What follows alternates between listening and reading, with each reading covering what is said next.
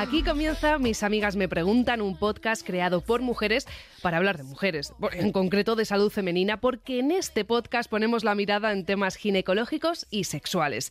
Yo soy Saray Esteso y conduzco este espacio junto a la periodista Flor Amarilla. ¿Qué tal, Flor? Pues estoy muy bien, querida. ¿Tú cómo estás? Yo estoy para comerme. Eso sin ningún tipo de duda. Bueno, pues estoy también bastante expectante porque el tema de hoy, eh, de este podcast, tengo muchísimas dudas sobre él. Sí. Muchas dudas mías y de mis amigas, Sí, que me han preguntado un montón de como si fuera yo ginecóloga, no lo soy, un montón de dudas que quieren que les responda nuestra amiga Ana Villalba. Ana Villalba, ginecóloga adjunta del Hospital de Villalba en Madrid. Me encanta, te lo digo de verdad, ¿eh, Ana, me encanta que sigas creyendo en este proyecto de podcast y no hayas salido corriendo. Bueno, poco me ha faltado eso porque, porque vivo cerca vuestra. Tengo muchas ganas del podcast de hoy, tengo muchas cosas que contaros. Bien, bien. Bueno, recordamos que este podcast surge de una manera muy natural y es que Ana, que es amiga de toda la vida, lleva recibiendo durante, bueno, aproximadamente seis años las dudas de sus amigas, de nosotras y de muchas más, sobre salud femenina y salud sexual, bueno, sobre sexualidad. Mm, La pobre vaya móvil ¿eh? que tiene. Yo en concreto he de, de- de reconocer que le he mandado varias fotos de partes un poco íntimas de algunas amigas que espero que nos sigan en tu galería de fotos, porque como te lo hackeen, Pero eso está en la nube siempre, ¿eh? Ojo. pues lo siento por mi amiga, pero bueno, Algunas las conservo, pero por la ciencia solo. Ah, vale. Que nadie hackee el móvil de Ana Villalba, por favor, porque es que se le va a quitar las ganas de hackear en su vida. Bueno, hoy vamos a centrarnos en un tema que además preocupa mucho, como decías, Flor, a las mujeres. Es un tema de plena actualidad. A mí, sin ir, sin ir más lejos, tú decías, a mí me, me preocupa, joder, a mí también me preocupa bastante, que es el VPH, que es el virus del papiloma humano. Antes de escuchar la primera pregunta de nuestra amiga, Ana, eh, ¿qué es realmente el virus del papiloma humano? Pero explícalo para que lo entendamos la gente que no sabemos de medicina. Total. Bueno, vosotras me decís si no entendéis algo, pero bueno, el virus del papiloma humano, el VPH, como se llama en la calle, es una enfermedad de transmisión sexual, que eso creo que es lo más importante a saber. ¿Y por qué nos interesa tanto el virus del papiloma humano? Porque hay muchas otras enfermedades de transmisión sexual de las que podemos hablar un día si nuestras amigas tienen dudas, pero este nos interesa porque a la larga, cuando te infectas y en un porcentaje muy pequeñito de mujeres, que si queréis ahora os lo cuento, puede llegar a producir un cáncer del cuello del útero. ¿Y con preservativo? Es decir, simplemente es eh, cuando son eh, actos de riesgo, ¿no? Que se llaman, o también con preservativo se puede contraer. Pues la realidad es que, aun con preservativo, eh, el VPH se puede transmitir también de una persona a otra, pero es verdad que es muchísimo menos frecuente y mucho menos probable. O sea que con preservativo estamos bastante seguras. Vale, vale, vale. Vale, bueno, acabas de decir que es una enfermedad de transmisión sexual. Entiendo entonces que se contrae teniendo relaciones sexuales. Gracias, Sara. Teniendo relaciones sexuales, Claro, no efectivamente, sexo oral también. Y es verdad que se también. postula que con algunos objetos que se pueden utilizar también en las relaciones sexuales existe la mínima posibilidad de que se contagie, pero eso es extremadamente raro y yo la verdad es que no lo tendría en cuenta. Objetos hablamos de juguetes sexuales. Sí, médicamente lo llamamos fomites, pero como entiendo que eso en un podcast no lo puedo decir, creo que con consoladores no puedes decir, pero no claro. te va a entender Claro, nadie. no, no, pero, me tú- gusta. tú como. Fomites. Me la voy a buscar No te la- luego no te la vas a aprender esa palabra en tu vida. Lo voy a decir mañana en una comida o algo que tengamos. Espero que no tengas que decir eso. bueno, eh, lo mismo te parece una tontería, pero, eh, por ejemplo, en un baño público, en una piscina, ahí no puedes No, contraer eso de ninguna manera. Eso es imposible. De hecho, vamos, ninguna enfermedad de transmisión sexual se coge en un baño. Quitaros eso de la cabeza. Eso es muy de abuela, ¿eh? Eso es muy de Eh, abuela. bueno, quién sabe, hay baños. De abuela de pueblo. Ten cuidado. Hay baños muy sucios. La piscina, no te metes en el bordillo que te quedas embarazada. O sea, eso es muy, muy de pueblo, de- la verdad. Bueno, eh, si os parece, vamos a escuchar la primera de las consultas que nos han enviado. Hola, comentaros que he cogido el virus del papiloma humano, el VPH, yo lo desconocía por completo y me acaban de dar los resultados, me he hecho la primera prueba y la verdad es que no tengo ni idea cómo va a seguir el proceso y tampoco tengo muchísima información por si me podríais ayudar. Muchísimas gracias por, por el podcast. Nada, gracias a ti por escucharlo. Esta es la primera consulta, un contagio VPH. Vamos, lo que le puede pasar a cualquiera, las cosas como son. Te dicen que lo has cogido y ahora qué pasa? ¿Qué viene después? Bueno, pues como tú bien has dicho, Saray, que nos puede pasar a cualquiera, para que os hagáis una idea y para que nuestra amiga también se quede más tranquila, que sepáis que hasta un 80% de las mujeres hemos tenido, tendremos o vamos a tener el VPH en nuestra vida. O sea, daros cuenta de que es prácticamente ¿Tanto? Prácticamente toda la población. ¿Qué ocurre? Y ella dice, ¿qué es lo que pasa ahora? Pues mira, nosotros si cogemos a todas las mujeres sanas, vamos a ver que un 90% de mujeres en dos años se han curado del virus por completo, con lo cual ¿Qué es lo más probable que le ocurra a nuestra amiga? Pues nada. La verdad que lo más probable es que ella siga sus controles y se cure dentro de un tiempo. ¿Por qué hacemos estos controles? Pues porque sí que es verdad que un mínimo porcentaje de la población, pues es como un 10% más o menos en mujeres sanas, sí que es posible que les ocurra que se haga una pequeña lesión en el cuello del útero. Yo esto siempre lo explico como escalones. Y si aquí hay algo que no entendéis, pues vosotras me decís. Eh, siempre que nosotros nos cogemos la infección del virus del papiloma humano, existe la posibilidad de que no nos provoque ninguna lesión y lo, nos limpiemos, se quite y ya está, se acabó. ¿Qué pasa si en lugar de limpiarse lo que ocurre es que asciende unos escalones que cada vez se van acercando más hacia el cáncer del cuello del útero, al cáncer de cervix? El primer escalón sería una lesión de bajo grado. Esa lesión queda muy lejos del cáncer y todavía nos podemos curar de ella. Con lo cual, si yo veo a, a nuestra amiga mañana en la consulta, le veo una lesión de bajo grado, le tranquilizo, no Vale. pasa nada, te voy a dar un año y en un año te vuelvo a Ah, controlar. no, pero no tiene que trata- tratarse con, Con una lesión de bajo grado no, porque como os digo, esto es una escalera de tres escalones y estamos en el, Vale, en el peldaño más bajo. ¿Qué ocurre si al año siguiente, cuando vuelvo a ver a nuestra amiga, de repente le miro y veo que tiene una lesión de alto grado? Aquí ya estamos justo en el escalón previo a que esto se convierta en un cáncer del cuello del útero. Entonces lo que tendríamos que hacer es tratarlo. En ese momento sí que habría que hacer un tratamiento que es quitar un trocito del cuello del útero, que se llama conización, y con eso le- lo que conseguiríamos es que no no desarrolle nunca ese cáncer. No curarle del VPH, pero no desarrollarlo. Sin embargo, como os he dicho, esto es lo menos probable. Realmente nuestra amiga probablemente le vea yo este año. Imaginaos que tiene una lesión de bajo grado, le vuelvo a ver al año que viene, le daré unas pautas de recomendación, que eso sí que creo que es Vale, interesante. que luego, si quieres, nos las cuentas. Sí. Yo estoy un poco acojonada. o sea, no- que sé que no, o sea, no es el objetivo de este podcast, ni mucho menos. Al revés, es tranquilizar. Pero es verdad que, que no somos conscientes. Que, ojo, que está ahí el VPH y que hay que tener Hombre, la realidad precaución. es que, ah, ya os he dicho, o sea, el 80% de mujeres lo tenemos, tendremos o hemos tenido. Pero la verdad es que el 90% nos curamos. o sea, es vale. importante no cogerlo porque nunca sabemos quién va a ser el 10% que realmente desarrolle ese tipo de lesión. Vale, ¿cómo sabemos si tenemos VPH? O sea, sí o sí tiene que salirte, por ejemplo, una verruguita o, o- o algo para picor, ¿no? saberlo, o No. puede ser que nada. Picor, no, Saray. Vale, no. vale, no, no. Justamente eso no no. digo Eso es otra movida. No, el virus del papiloma humano, hay dos tipos de virus del papiloma humano, ahora que sacas las verruguitas, que si nos metemos en eso os explico. Tenemos virus de alto riesgo y virus de bajo riesgo. Los serotipos, es decir, nosotros, pues, como por ejemplo el coronavirus 19, pues el 19 es el serotipo. El, el virus del papiloma humano, el, por ejemplo, 46 es de bajo riesgo, sin embargo el 16 es de alto riesgo. Entonces, si tú tienes un virus de bajo riesgo, lo que quiere decir es que vas a desarrollar verruguitas, que en el caso del virus del papiloma humano, del VPH, se llaman condilomas. Eso, a pesar de que las verrugas son feas, son incómodas y no queremos tenerlas, que se pueden tratar, no nos va a provocar nunca nada más. Verrugas y punto. Entonces, si te diagnostican un virus de bajo riesgo, te quedas súper tranquilo, porque lo máximo que te va a ocurrir en tu vida es tener una verruga que te la podemos tratar, ¿vale? Vale. ¿Qué ocurre si te dan un virus de alto riesgo? Tú esto no lo vas a notar de ninguna manera. No duele, no pica, no pasa nada. Y ese es el que tenemos en el cuello del útero y ese es el que, el que hay que controlar porque es el que da lugar a lesiones que pueden llevar a un cáncer. Como la diagnosticamos con las citologías. Hay una prueba específica, una es la citología, que nos diagnostica si tenemos alguna lesión en el cuello del útero, y luego es la propia detección, que es como un cultivo del cuello del útero para ver si ahí hay virus. Hablabas de las verruguitas. Si no la tratas o imagínate que deriva, pues me refiero, precisamente puede derivar en un cáncer de útero o puede derivar en algo no. peor. Ya te digo que la verruga, nada, porque esto estamos en bajo riesgo. O sea, la verruga simplemente es incómoda, pero no deriva en nada.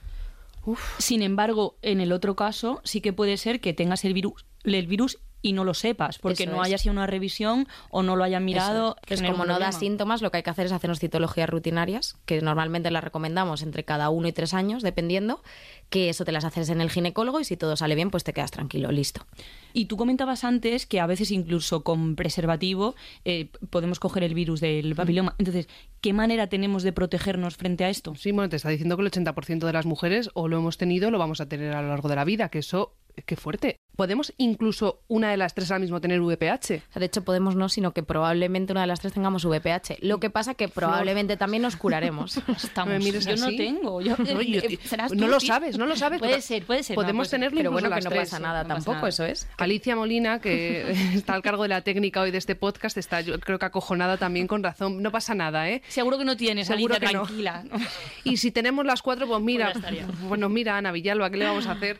Oye, lo del sexo oral, también antes que ha salido a colación, eso es muy fuerte. Sí. ¿Cómo es posible eso? Pues porque al final también es contacto de mucosas. O sea, realmente es una forma en la que se puede transmitir también lo- las movida, ¿eh? ETS. También al final se te quitan las ganas de quedar con, con yo, nadie. yo tengo una pregunta. No, eso precisamente, un momento, No, perdón. Flor, Sí, perdóname, perdón, que le contesto a Sari. Precisamente eso es lo que yo también quiero intentar evitar en este podcast, quitar ese tabú de ahora me han diagnosticado de VPH, ya no puedo estar con nadie, ya no voy a quedar con nadie, esto es horroroso, no voy a volver a tener relaciones en mi vida. O sea, la realidad, y insisto, el 80% de la población hemos tenido Vale, VPH etcétera.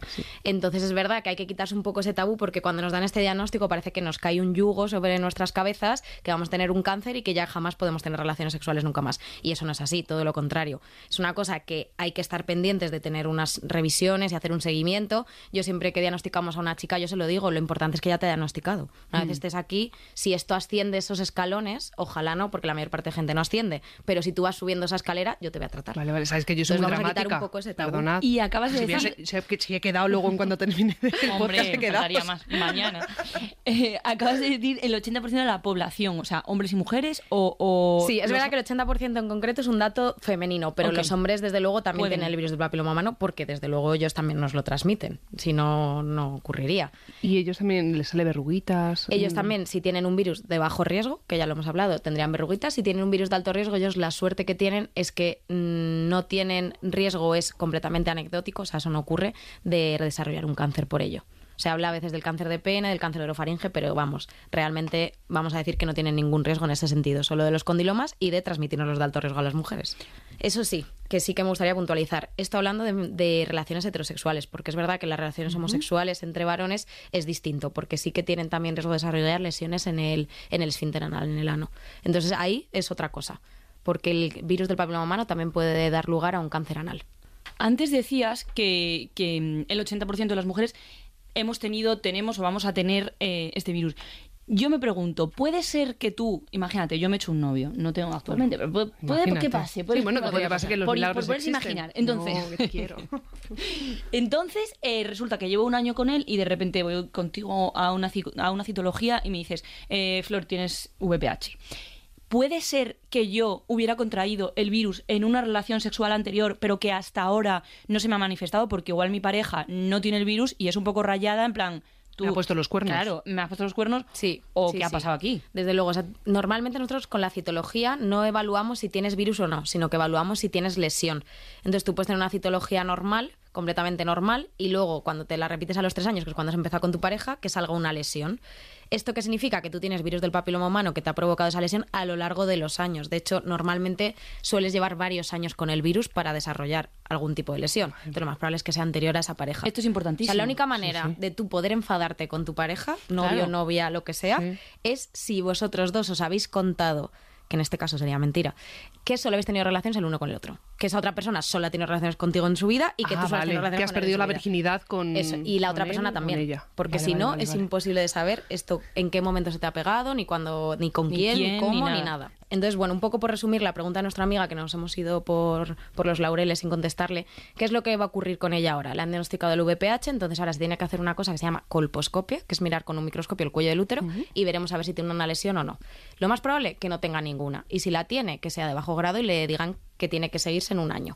Si fuera de alto grado, que es la peor de las situaciones que puede ocurrir, lo que tendríamos que hacer es tratarla, una cirugía. Pues y con eso esperemos creo que sea, sí, de bajo riesgo. le contesto. Hombre, por favor. Eso es. Oye, vamos ya con la segunda pregunta, ¿vale? Dale. Que esta tiene que ver con el tema de las vacunas. Hola chicas, Eh, mi duda está relacionada con el VPH. Es verdad que tengo cada vez más amigas que están dando positivo y bueno, yo en su día no me puse, no me puse la, siempre había pensado que era una enfermedad que bueno, pues que si contraías era relativamente fácil de curar y que no tenía unas consecuencias muy graves. Yo claro, con esta subida de casos que hay y eso pues me empezaba a preocupar. Entonces bueno, era un poco a ver si me podéis contar un poco cuáles son las consecuencias de no tener la vacuna o no sé, a lo mejor si estoy a tiempo para ponérmela ahora que estoy cerca de los 30, no sé. Muchas gracias, un saludo. Y otro para ti, gracias directamente. ¿Está a tiempo de ponerse la vacuna, Ana? Sí, desde luego que sí. A día de hoy recomendamos la vacuna a todas las mujeres y varones, tengan la edad que tengan y hayan tenido relaciones o no. Que antes sí que se decía que si ya habías tenido relaciones no tenía sentido, Eso, eso etcétera. escuchado yo. Sí, es que se dice mucho, pero ahora hemos visto que no. Como os decía, el virus del papiloma humano son muchísimos serotipos, o sea, hay muchos numeritos, VPH número 16, 18, El 45. 16 es malísimo, eso me ha 16 quedado claro. 18 son los peores, sí. Eh, entonces, si tú has tenido contacto con uno de ellos, uno de esos múltiples números, para ese no te va a ocurrir la vacuna, pero para todos los demás sí. Entonces, en realidad te está protegiendo de Claro. mucho. Yo no estoy vacunada. Yo sí, yo sí porque en realidad cuando hubo una, una época cuando las empezaron a poner hace ya como unos años, a mí no me pillaba justo por Que la las por ponía un la año. Comunidad de Madrid, ¿no? Bueno, Si yo no soy extremeña. Sí, bueno, pero todas en España, sí. En Madrid Sabéis que a veces se centra mucho Sí. Madrid, Es que, pero claro, en España todas. es bastante grande. Que sí, bueno, oye, de verdad, ¿eh? ¿Cómo os Bueno, el caso, que finalmente me la puse. Eh, me, la, me la pusieron mis padres. Pero yo no sé si, porque igual han cambiado también las vacunas, si eso solamente te protege ante un tipo. Un Pues sí, serotipo. eso, es- eso es interesante porque desde que empezaron a salir las vacunas, la primera vacuna que hubo fue Cervarix, que esa solo cubre tres serotipos, Creo tres numeritos. Luego salió Gardasil 4, que cubre cuatro serotipos, y ahora tenemos Gardasil 9. Y es una pregunta, es súper interesante, Flor, que nos hacen mucho en la consulta de ¿me tengo que volver a vacunar? Claro. En realidad no. O sea, es verdad que si te pones a día de hoy, yo si me tengo que poner una, pues me pongo la de nueve serotipos, que de hecho es la que me he puesto yo también siendo mayor. Sara, y te la recomiendo ponértela. Eh, Sí, pero sí, que sí, si te has puesto ya una, lo que no tiene sentido es repetir, porque al final tu cuerpo aprende a curar ciertos serotipos del virus del papiloma, pero como todos se parecen tanto, lo más probable es que estés cubierta de muchos más de los que pensamos. Entonces, repetir vacunas no hace falta. Vale. Entonces ya no lo cubre los gobiernos autonómicos, entonces No, tenemos ahora que mismo- talegos, ¿no? Ahora mismo lo cubre a las mujeres que tienen 14 años. Vale, que Ahora no es mi caso, por lo que sea. Es- no, 14, menos mal. así es bastante lejos de tener 14 Por años. eso te digo. Entonces tengo que apoquinar. Entonces, cuando ya nosotros no llegamos a la edad de tener 14 años por poco, porque somos jovencísimas, Sí. pero no llegamos, eh, lo tenemos que pagar nosotras. Sí. sí que hay ciertos casos en los que está cubierta la vacuna, que es, por ejemplo, como decíamos antes, si llegas al punto de tener una lesión de alto grado y te hacemos una conización, ahí te la cubre la seguridad social. Esto en Madrid. ¿eh? Yo hablo de la Comunidad de Madrid, que es donde trabajo, pero imagino que en el resto de comunidades de España será parecido. Pero en Madrid es así. Entonces, si no estás en ninguno de esos casos, como por ejemplo os he dicho, pues si te hacen una conización o si tienes la suerte de tener 14 años todavía, No. pues entonces sí que hay que pagar. Vale, eh, precio, por favor. ¿Sabemos más o menos? Sí, eh, a ver, es una vacuna cara. Son tres dosis y cada dosis son 170 euros. La única buena noticia de esto es que las dos primeras dosis sí que se ponen separadas de dos meses, con lo cual ahí es un gasto importante. Pero luego la tercera no te la tienes que poner hasta que pasen seis meses más, con lo cual ahí vuelves a ahorrar de nuevo. Bueno, Es caro, ¿eh? O sea, es es- caro. estoy flipando un poquito. Sí, pero merece mucho la pena, la No, verdad, claro, porque te, te puede evitar, pues eso, desarrollar un cáncer del cuello del e útero. incluso después de haber tenido el virus, también, aunque hayas tenido súper bajo riesgo que no te la cura la seguridad social, sí que sería interesante ponérsela. Sí que sería interesante ponerse, desde luego que sí, porque si ya te hemos diagnosticado el virus una vez, al final sí que nosotros pensamos que tienes más riesgo de que, o sea, tú tienes como predisposición a que ese virus se quede en tu cuello, entonces con más motivo recomendado ponerlo Y a lo mejor te parece una tontería, pero ¿dónde compro las vacunas? en la farmacia. Ah, Eso sí, sí, te la sí. tiene que recetar un médico. Entonces tu médico Vale. de cabecera o tu ginecólogo. O sea, tú en este caso. Sí, Bueno, pero para todas nuestras hay- amigas a lo mejor no. Igual No, Ana, no, a digo para todas mí. no se lo puede poner. Vale, que digo para mí, O sea, otra vez igual a todas no. Vale, A entonces ti todo el rato, Sara, y a ti te hago todo lo que tú me haces la receta, yo voy a la farmacia, compro las tres vacunas. Y como imagino que no querrás ponértela tú porque pues no es el pero, si, caso. pero si yo me hago una rajita con el dedo y me empiezo a marear, como Sí, por ponerme una, una vacuna. En el centro de salud te la pone la enfermera. o sea, tú vas con tu vacuna al centro de salud y te la pincha. Vale, ¿Efectos secundarios de la vacuna? No conocidos. No conocido. y de hecho, no, vamos, no sé si te acuerdas tú, Hubo una Flor, pero temporada- yo que me la he puesto ya de muy mayor, eh, no te da ningún efecto como la del COVID, así que te da como un cuadro gripal, esta no te no notas nada. Al principio cuando salió la vacuna, que creo que es lo que ibas a decirme, Justamente, Flor, sí. cuando salió la vacuna sí que salieron ciertos artículos de que se, se relacionaba con distintas enfermedades, como siempre pasa con las vacunas al principio, entre ellas con el autismo. Entonces hubo una corriente de gente que dejó de ponerle a sus hijos la vacuna del virus del papiloma humano, pero es verdad que nunca se ha podido relacionar, hacer una relación causal. O sea, ahora está más que demostrado que no tiene ninguna relación el autismo, sino que es algo casual, pues que a Sí. esas, esas personas. coincidió. Eso es, iban a desarrollar un autismo y le pusieron la vacuna de pequeñitos, más pequeños que ahora, que ahora se ponen con 14 años, pero no se ha demostrado. Entonces, ahora mismo ya que lleva en el mercado, pues yo creo que a gusto 15, 16 años. Ya se ha demostrado de sobra que no pasa absolutamente nada, no tiene efectos secundarios graves, más que los propios de las vacunas, como cualquier otra que nos ponemos. Y el gasto de la Mira, recuerdo que había ese debate justo cuando yo me la puse, porque era como, uff, sí o no, porque están saliendo casos. Que al final, siempre que sale un fármaco, eso suele ocurrir, pero ahora lleva muchísimo en el mercado y yo, vamos, os recomiendo totalmente ponerla y que es una vacuna totalmente segura. Sí, pero que no está al alcance de todo el mundo. Es que, sí, es perdonad que esté que en este tema, pero es que es, que es, que es muchísimo dinero. Sí, sí, es mucho dinero. Y como está ahora mismo la vida, como está todo, o sea, estamos eh, no poniendo la calefacción y tirando de mantas porque el- la electricidad está carísima y ahora, claro, no, no todas las familias y encima tienen varias hijas. Coño, con Es perdón, difícil. pero es que es un dineral, ¿eh? Sí, o sea, es verdad que ahora sí que ya, eh, yo creo que gente hasta los 26, 27 años están cubiertos y ya están vacunadas, ¿eh? porque ya sí que la, la Seguridad Social lleva mucho tiempo cubriéndolas. Claro. El problema somos nuestra generación, que estamos ahora alrededor de los 30. Un, un poquito más algunas, un algunas poquito un poquito menos. menos. otras, gracias. Eh, somos las que no estamos cubiertas y las que de verdad tenemos que Total. pagárnoslo nosotras. Has dicho que eran 170 Por cada una. Sí. 510 euros. Es pasta, sí. Hostia. Es así, pero bueno, yo no me queda otra que recomendarla porque Sí, es verdad que los no, no, beneficios claro, son, a largo genial. plazo son buenísimos. Me parece desorbitado el precio. A ver, es una, 500 inversión, pavos. es una inversión en salud, hay que hacerlo y evidentemente cuesta, pero mm, como Sí, pero es una inversión en salud. Va a quitar que muchas mujeres eh, tengan cáncer de útero. Joder, pues vamos a, no sé, de alguna manera que la Comunidad de Madrid o cualquier gobierno autonómico, insisto. mm, no Sí, sé. ojalá, ojalá fuera. Sí, es verdad que tengo que decir que ampliaron las indicaciones de las vacunas hace poco, si no me equivoco, hace dos años, y se cubre a más gente. Por ejemplo, ahora están eh, cubriendo grupos de gente con más riesgo, como por ejemplo las prosti- la prostitución. La prostitución Vale. ahora mismo hasta los 40 años se vacuna de manera gratuita, los homosexuales con VIH se vacunan hasta los Bien. 40 años de manera gratuita, todas las mujeres tratadas y luego ya pues todas las personas que entran en la cartera de vacunación de 14 años. O sea que por lo menos sí que hemos ampliado a más grupos de gente que tienen más riesgo. Yo espero que poco a poco se vayan ampliando todavía más grupos de gente, aunque no estén tan en riesgo Oye, como pues sí. Me han quedado un par de dudas so- sobre el Adelante. tema que te voy a lanzar rápido. La primera es, si yo ya he tenido el VPH, eh, ¿lo puedo volver a tener o ya estaría?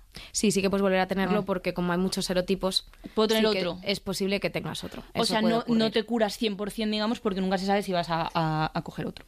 Bueno, curarte, te puedes curar del que tienes, Ok, pero es una nueva infección. Puede volver. Eso Vale. sí. Y luego, eh, el tema de tener hijos. O sea, ¿esto en algún momento puede implicar que te haga una lesión, una lesión X, te imposibilite tener hijos?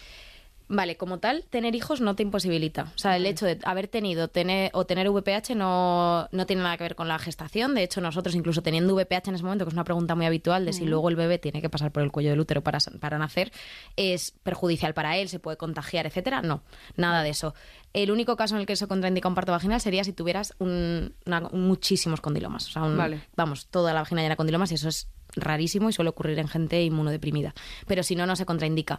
Y lo único que sí que puede afectar es que, como os decía, si ya llegamos a ese punto de tener una lesión de alto grado en el que le hacemos una conización, la conización es quitar un trocito del cuello Del útero. Y el cuello del útero es el tapón, por decirlo de alguna manera, que sujeta un embarazo. Entonces, con una única conización realmente nos ha visto que aumente el riesgo de parto prematuro, es decir, de parto antes de lo que tiene que ser. Pero es verdad que si tenemos que hacer varias conizaciones, porque imaginaos que te quito una lesión de alto grado, te sigo controlando y te vuelve a aparecer otra lesión de alto el grado. tapón se queda en nada al final. Claro, se queda, imaginaos un corcho, pues se queda muy cortito. Sí. Pues cuanto más cortito, más riesgo tienes de ponerte de parto antes de tiempo. Entonces es verdad que eso solo ocurriría en el caso de que te tengamos que hacer más de una conización, que Vale. como ya hemos hablado es un caso raro porque lo normal es que te cures, mujeres sanas, etcétera.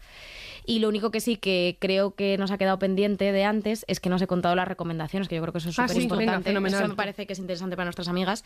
Eh, solo podemos hacer tres cosas. Vale. Una es no fumar. El tabaco súper asociado ya fatal. Caca.